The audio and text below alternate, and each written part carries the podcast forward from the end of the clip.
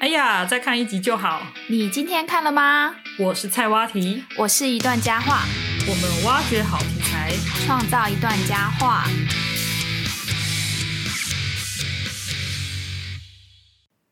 哈基米马西德，哈基梅马西德，我是菜蛙题。我是一段佳话。哎、一段假话，我们历经千辛万苦，终于把这第一集给上架了，对啊，我想我们花了多久的时间？是超过半年 啊一，定超过了。超过。中间还遇到了一次疫情的风暴，你还拿到了一颗无敌的星星呢。虽然只有三个月啦，三个月，至少三个月内你不用担心。但我现像我现在从头到尾都一直很担 心。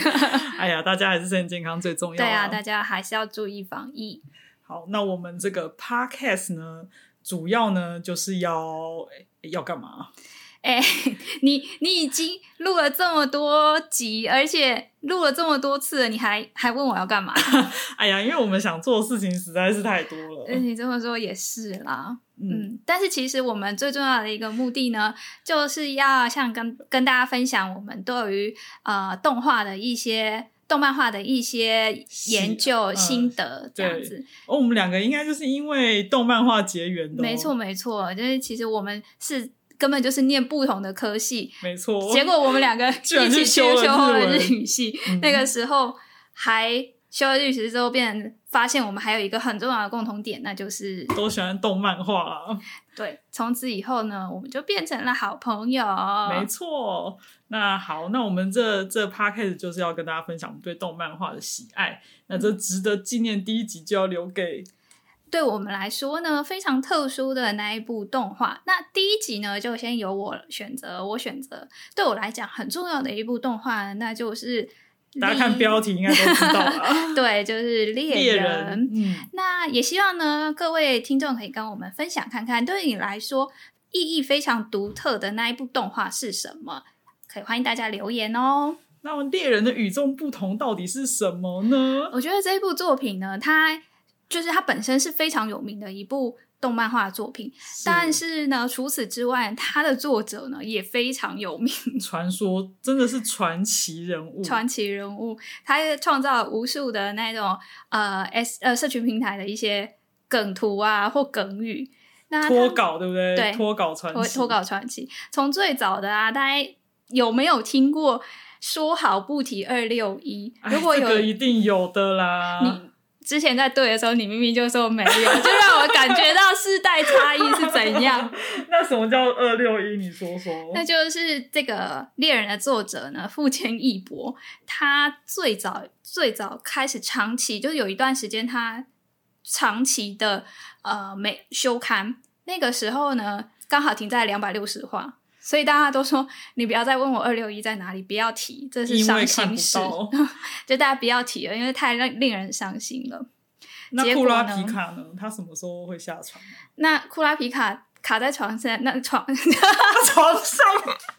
床上，卡在他怎么了船上，好是是是，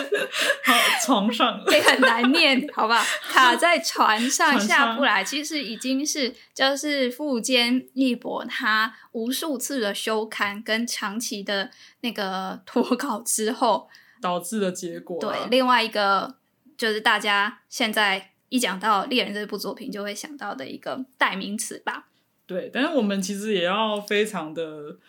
呃同情这些漫画家，对，因为富坚义博呢，其实大家都会说啊，他没有去画漫画呢，他就是在那边打电动，或是他在做什么事情。但他自己本身是对于为什么他会这么长期休刊，他曾经在 Jump 的作者的话里面，他有写过，就是说他只要一想到他的工作劳动辛劳的报酬有百分之七十可能会被扣扣税，他就会觉得没有工作的动力。而且当时对于工作环境这件事情好像没有很重视吧，漫画家应该都是埋头苦干，对啊，所以他的就是腰是不太好啊。他他他的那个休刊的理由一开始就是说他腰痛，那大家都会觉得那个是一个借口。不过曾经担任过他助呃助手的，他的助手曾经有出过一本书，那他也有中译版，叫做《白书先生》。那大白书家先生可以去找一下这一本这本书，它里面就有提到，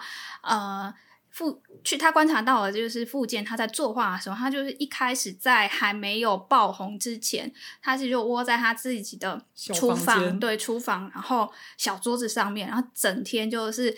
弯着背贴着桌面在那边画漫画。那我有他时应候该去运动的啊，呃，他是有动啦，但是他的动是打电动的动，不哎是运动的动。这样腰不是就更严重了？对啊，就有看过他在一团乱的房间里面，然后怎么讲，整个身体就是侧侧躺着，然后在那边打电动，这样的长期不只是工作，甚至他的休闲姿势都很不良的状态之下，其实对他的身体造成很大的负担。嗯，真的是漫画产业的血汗现场。那如果大家对于呃漫画家啊，或是动漫产业有一些想要深入了解的话，也有一些作品可以推荐大家去看，像是最经典的什么呢？爆漫王我觉得还不错哎、嗯，包漫王就可以看到漫画家他们的实际工作上面的方式工作现场。对嗯，，工作模式，那我还想要推荐的像是漫画编辑，从漫画编辑的角度呢，有一部漫画叫做《重版出来》，那它有被改编成日剧，日剧我觉得很好看，大家可以去看一下。嗯，真的是蛮推荐大家的。对，而且我看好像不是只有那个富坚他有身体状况问题，很多漫画家都有身体会有一些问题，嗯像那个高桥留美子啊，《全身差》的作者，他就是曾经有抛出一个他的时辰是他一天只睡三小时，三个小 时，天哪、我我一天睡三个小时，那他在工作对吗？我们一天睡三个小时是在看他们是在看动画了，没 是错，不是在看剧，在看动画？嗯，嗯那除了他之外，像我知道那个史泽爱就是娜娜的作者，他也长期休刊，但是休的比富坚还要久，他休了十三年。嗯那他啊据最近说、是不是有一些新的发表？哦他觉得他身体有好转，对，因为他最近办了一个个人的画展，但是在那个时候，就是在第一线工作的时候，其实他听说了，他睡两个小时，就大家比少 这的。真的不行啊，这真的不行。所以大家爱惜身体，真的。对啊，那嗯富坚还有另外一个很传奇的地方呢，他被称为鬼漫画的鬼才。除了这个之外呢，最近他有一个很轰动的新闻，这个相一信定大大家都有听知道哦对，嗯，那就是他光开个 Twitter 都也可以造成造全网成轰全动网轰动。那他现在已经两百六十多万订，对，已经追变踪了。成了漫画家里面的第一名嘛。哎、我有看到一个很很好笑的梗图，嗯就有一个外国男生漫画，然后他就是那个男的跟那女的抱在一起，然后女的就一直问他说。诶你什么时候要抱我？这样，然后男的说不行，我先看一下富坚的推特。对，但我一开始跟你讲，我看到这个新闻跟你讲的时候，你不是还怀疑是诈骗吗？我我非常怀疑那是诈骗。因为一开始嗯他开的时候，其实很多人都会想说，哎，这到底是不是真的？听众呢，对于《猎人》这部作品未来的结局有什么期待，都可以跟我们分享哦。对啊，很想不知道大家对于啊、呃有没有希望有哪一些伏笔呢？是可至少可以被解开的，因为像我会觉他得伏猎笔人真的很多，哦对，到底我们能不能看到结尾？其实我是有一点抱持着嗯怀疑的态度吗。呃，也不是不也不期不待就不受伤害没。错，但是我们的心里还是期待的啦。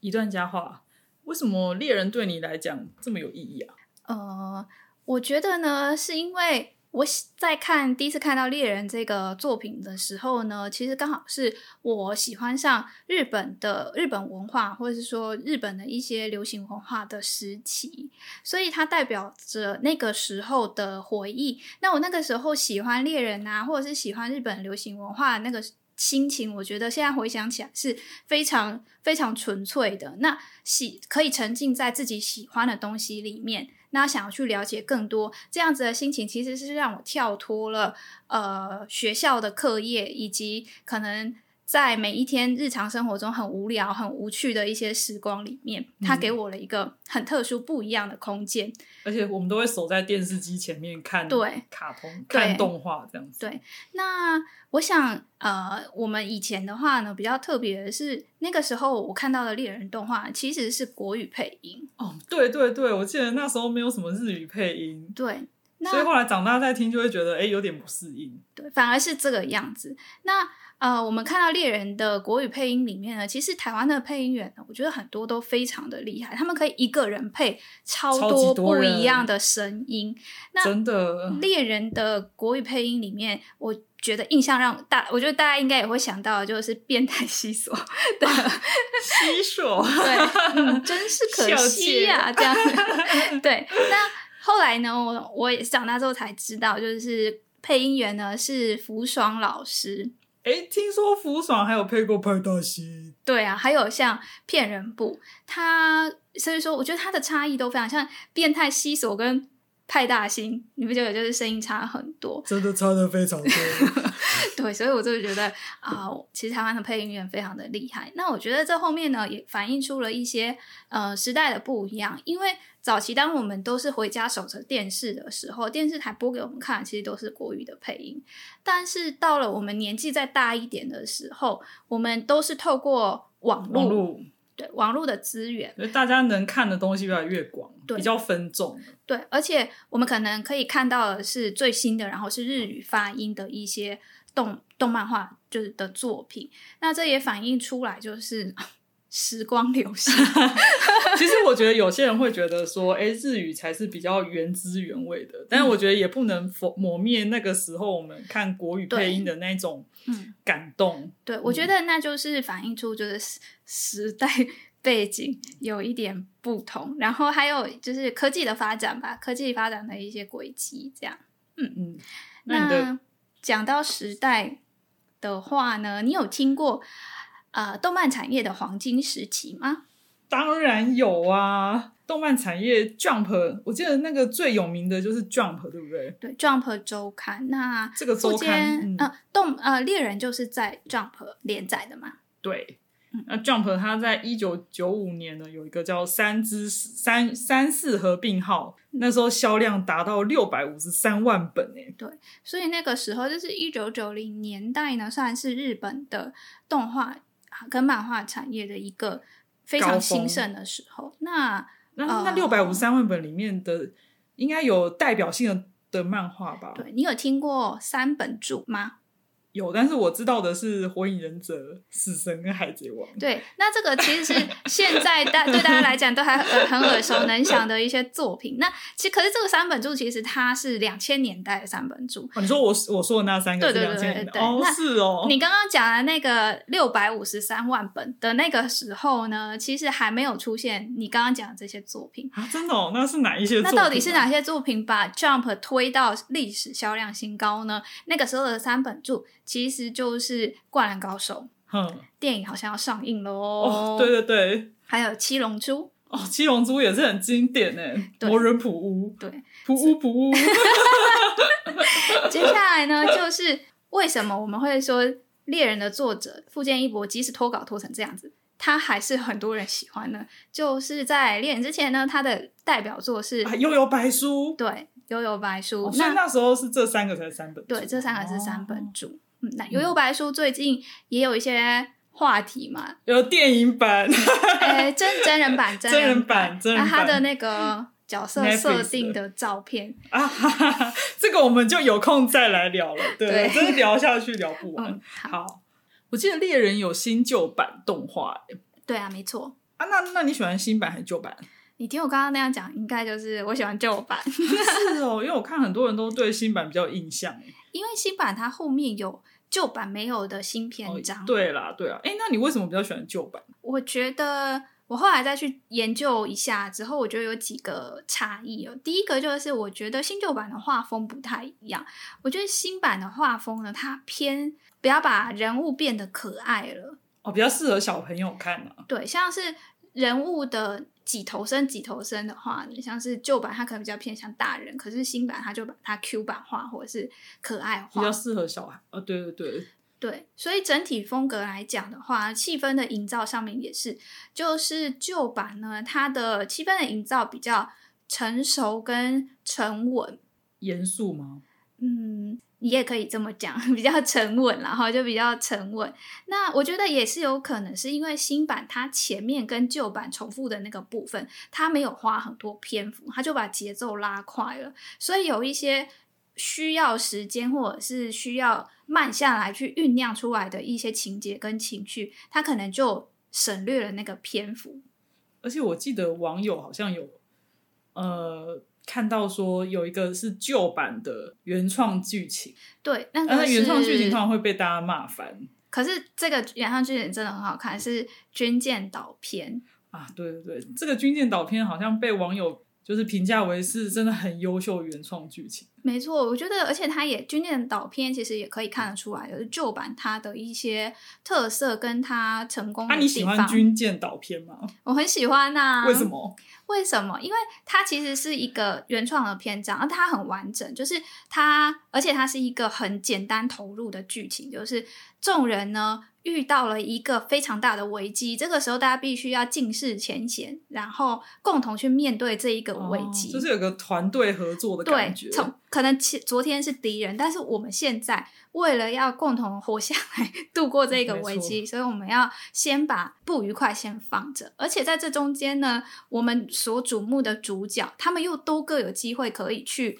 发挥他们身为主角的一些让人期待的特质跟潜啊，能。我记得那时候那个库拉皮卡的身世也是有在那边稍微展露。，对，里面还有加入了，就是他看到他主人的沉船。哦，嗯那还有别的原因吗？那就是新旧版的差异里面还有一个部分呢，就是像新版它有一点改动了角色的性呃性格，包哦括神情啊，或者是动作。譬如说呢，我们刚刚讲到那个变态西索， 他在动漫里，他在旧版里面，嗯他就是很冷峻、峻、神秘变态。的战斗狂。哦，那他新版是怎样？就有网友说他变成爱笑的娘 娘腔。哦就是他的那个比较神秘的点，好像有点被平板化了啦。对、嗯对对，我好点像被也有这样简化觉得。嗯，听到你刚刚讲《军舰岛篇》，我就觉得它的确是蛮符合 Jump 王道英雄漫画的那种精神。那你知道 Jump 它的 slogan 是什么吗？我知道啊，就很有名啊。什么？说来听听。友情、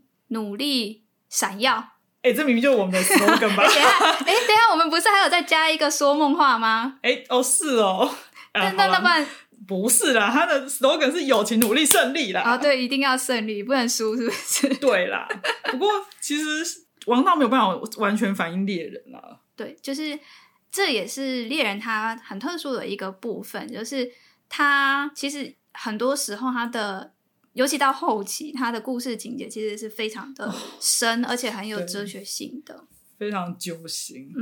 那我们接下来就来聊聊看《猎人》这部作品呢，它有在包括在它的角色设呃角色的塑造啊，以及它的情节跟作画上面有什么特色？所以它跟王道英雄漫画有什么差异呢？嗯，我觉得首先它的一个特色吧，应该也不是说跟王道英雄漫画的差异，就是它有一个很大的特色是它有非常高超的人物塑造。就像每个人都有爱上团长的瞬间，对，就是他的角色呢，每一个人其实都很有，我们很难把它归类说他是属于什么什么什么样的类型角色。感觉他每个角色都有自己的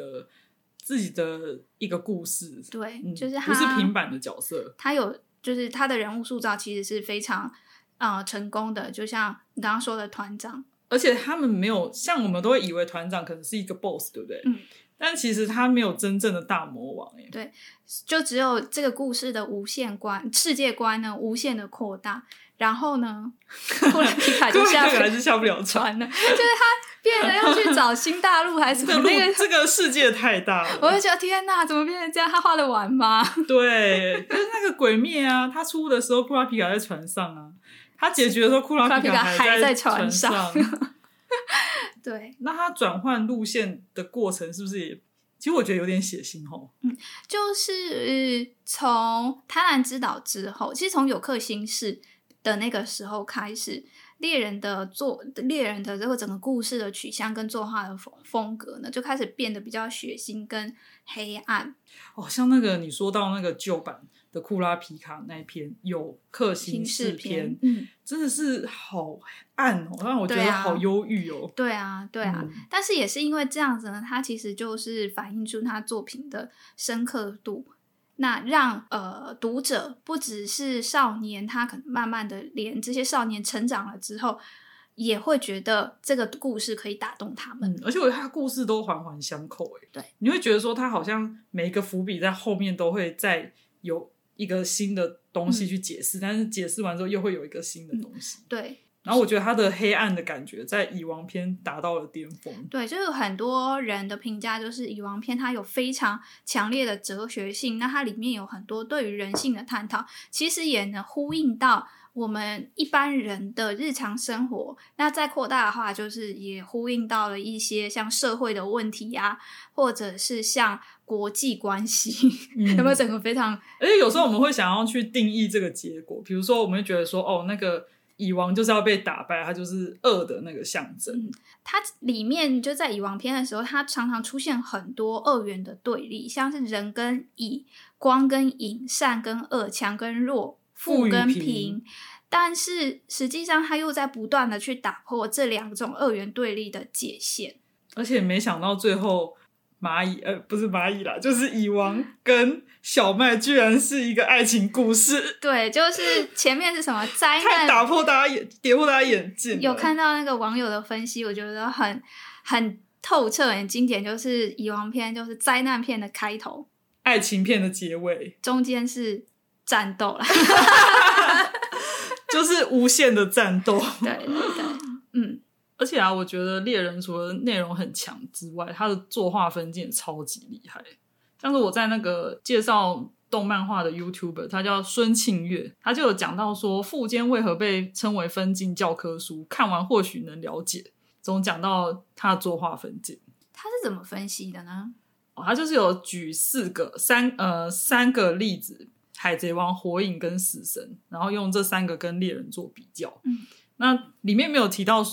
没有所谓的好坏啊，就只是每个作品它的特色不不一样太的一特样。色，嗯，像《海贼王》的话，它的分镜就是偏偏多对这样子。对对，那《火影》的话呢，它是背景比较均衡，比嗯较简明单。对简他，我觉得简他朴的那个背景看起来就是线条啊，跟整个画格就是很干净。，对，比较干净。嗯那死神呢？那他就是不能说是干净咯，他对，是死神是直接留白。对 对，它大是定片格的空白，然后它是时间时间的，它会显示出时间的差异啊，时间感。嗯嗯那猎人的话呢，它其实就有点集大成吧，它可能就是又可以跳脱框架，然后它的快慢远近又层次分明，以嗯及就是它的作画本身很具有美感。嗯，对，大概就是这样子。那如果大家对于猎人的作画上面的分析有兴趣的话，也可以去看一下日本的一个很有名的漫画评论家，他自己以前也曾经跟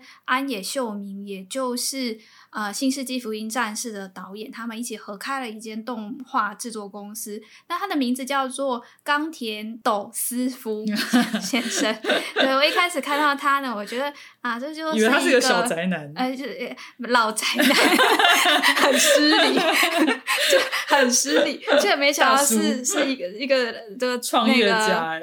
对御宅大叔，没想到是一个超厉害的人哦。那他的分析对于猎人的做法分析的影片，还有刚刚我们提到的那个孙庆月的影哦片，我们我都们会也都放在放在那个、呃、都会提供给大家对做参考啊。大家也都可以去研究一下。好，那我们最后就是想要来问大家一个问题，这个问题呢，其实也可以反映出来，《猎人》这一部作 品，它很，我觉得很成功，或者是对说这个问题，令，因为它创造了非常多让人津津乐道的一些这个话问题我到现在还没有解答、欸。，对，好，我们一起来讲一下这个问题是：你觉得库拉皮卡到底是是男的， 还是女的？你觉得是男的女的？我不知道，我真的不知道。我觉得是男的。啊好了，我觉得应该是男的吧，相信今年他就可以下船，我们就可以对他有更多的了解了。这希但是望 这样真的能知道他是男生女的。还有还有，除了他之外，像是呃，奇亚的无数个弟弟，不是无数啊，就是奇亚的弟弟到底是弟弟还是妹妹？这些都还是有两个无弟解弟的嘛谜啊。？嗯，对好，那接下来就进入我们本节目的最后一个环节啦。对。那以后呢，我们的每一集节目里面都会希望有一个环节呢，是跟大家去分享这个作品有关系的日语。那我们这一集要教什么日语呢？这一集呢，就要跟大家一边推荐一首歌，一边来跟大家讲一个很实用的词汇。这首歌呢，就是旧版的《猎人》动画第一首主题曲，它的名字叫哦嗨哟！对，而且它也是一个超级实用，大家一定会用到的日语， 每一天你都可以用到。相信大家也都知道，o h i o 其实就是早安的意思。那要提醒大家一下，因为 o h i o 它在发音的时候要记得把那个 u 呜拉长音，就是 u 变成它是有两拍的长度。那因为日语里面是有长音的，可是中文没有，所以台湾人在发音的时候很有很常常会把长音发的不够长，是会是一个发音的问题，所以大家可以注意一下。那哦嗨哟呢？其实它有一个比较有礼貌的说法，对，对，在后面加狗在 i m 没错，所以，我们呢，如果在对长辈啊，或者是比较不熟的平辈第一次见面的时候，呃，就可以我们就可以说说“哦，还有ございます没错，”。那除了早安之外，大家其实可能不太知道说，如果你去日本打工啊，不管你是早上去打卡上班，还是下午打卡上班，你跟你的同才同事之间呢，你也都可以跟他们说“哦，还有ございます对”。，对，它所是以一个很它很好用的打工用语。对，它其实不是只限在就是时间上面的早安，那也有像那个蔡瓦提刚刚说的那样子，嗯，那如果是男男性的话呢，有时候他们是那种比较简略的熟，对他们就对会说 os 哦，是对。 os，那我觉得女生好像不太能用。嗯，对，那刚刚讲 Ohio 呢，在就是阿鲁拜多的时候，就打工的时候，你可以用来打招呼之外，我也有在呃《红茶王子》这一个少女漫画里面看过，就是女主角她是在运动社团，那她有一集就是她去运动社团的跟学姐。当天哦，他们上社团的时间已经是下午了，可是她跟那个她的学姐跟她的运动社团的同学打招呼的时候，她也是讲“哦嗨哟”。对，所以大家可以学起来哦。那我们今天这一集第一集节目呢，就到这边，即将要到了尾声。嗯，那我们也有脸书、IG 和 YouTube，都请大家可以帮忙订订阅、按赞赞跟分享。那也非常欢迎大家留言告诉我你们的心得哦。我是菜蛙提，我是一段佳话，我们下次见喽，拜拜拜拜